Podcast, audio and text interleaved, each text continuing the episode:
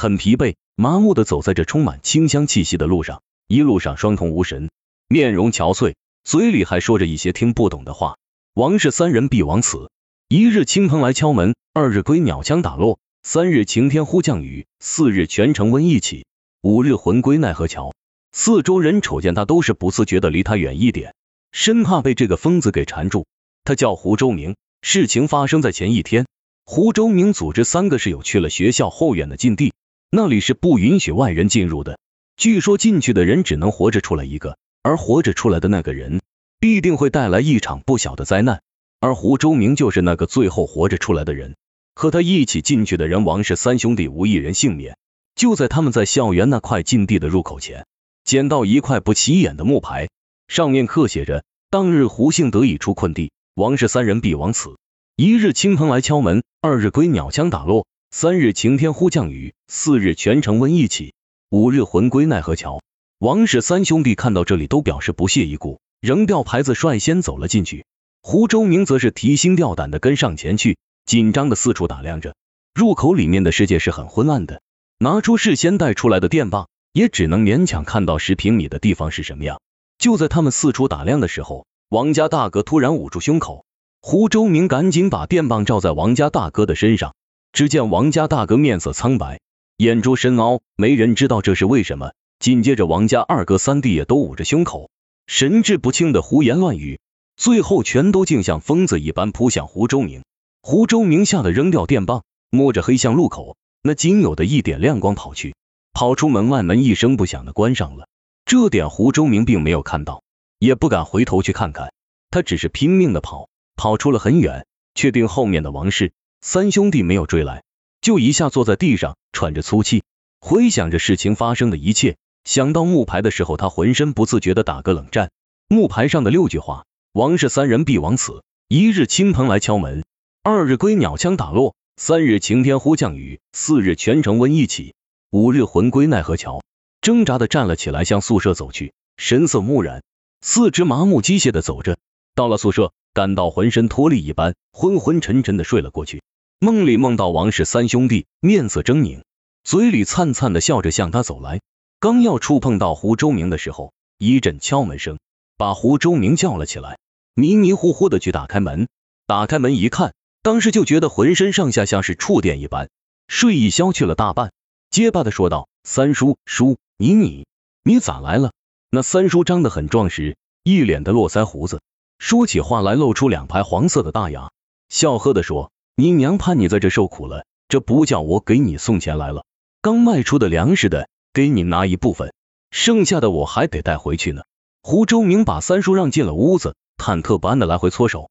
三叔四处摸索着，打开了灯，说道：“明明你是有呢。”听到这，胡周明一愣。强行镇定下来说道：“他们家里有事，提前回去了。”三叔也不再问下去，喝了口水，起身准备回走。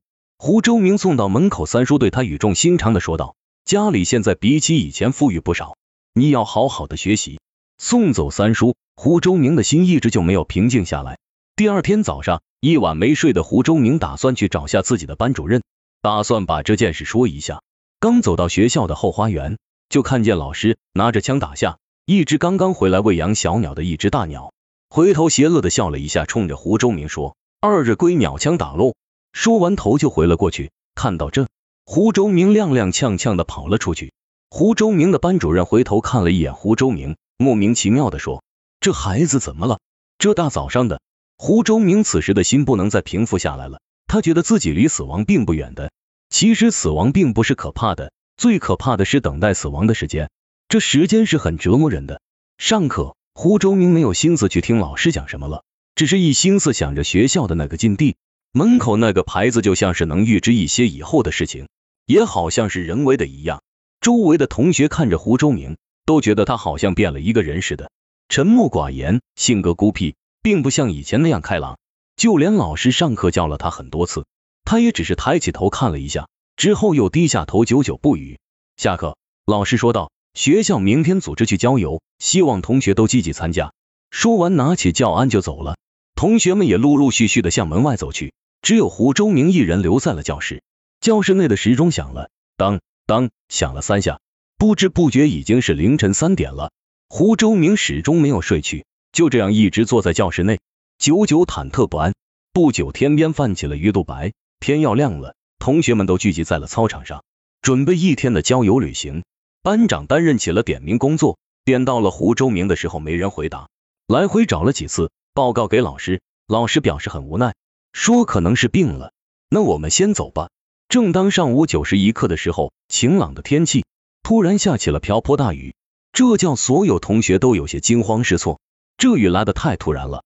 胡周明来到窗边，望着窗外的雨，突然乐了起来，嘴里呜呜的说道：“三日晴天忽降雨，明天是瘟疫，后天老子就归西了。”等到所有师生回来的时候，已经是下午。说来奇怪，那场雨明明下的很大，但只下了一会就停了，没人知道这是为什么。第二天，胡周明待在宿舍，一直没有出门，因为他知道。即使出去染上瘟疫了，也不可能改变自己死亡的事实。他害怕了，是的，他感觉到很恐惧，甚至这样的气氛已经压得他快要窒息了。正如木牌上所说那样，第四天，全城无由的发起了瘟疫，感染到瘟疫的人死亡率很高，几乎刚被发现病症就死亡了。死亡的时候也很恐惧，双眼睁得大大的，仿佛都是看到了什么恐惧的东西一般，皮肤干裂。好像为什么东西吸走了皮肤里的水分，全城陷入了一阵恐慌。这场瘟疫来得快，去得也快。全城的医务人员正做着消毒工作，所有人都需要隔离。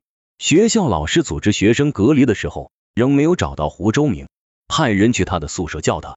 那个同学慌慌张张的对老师说：“胡周明死了。”听到这，老师心情如同晴天霹雳一般，没等同学把话说完，就向胡周明的宿舍跑去。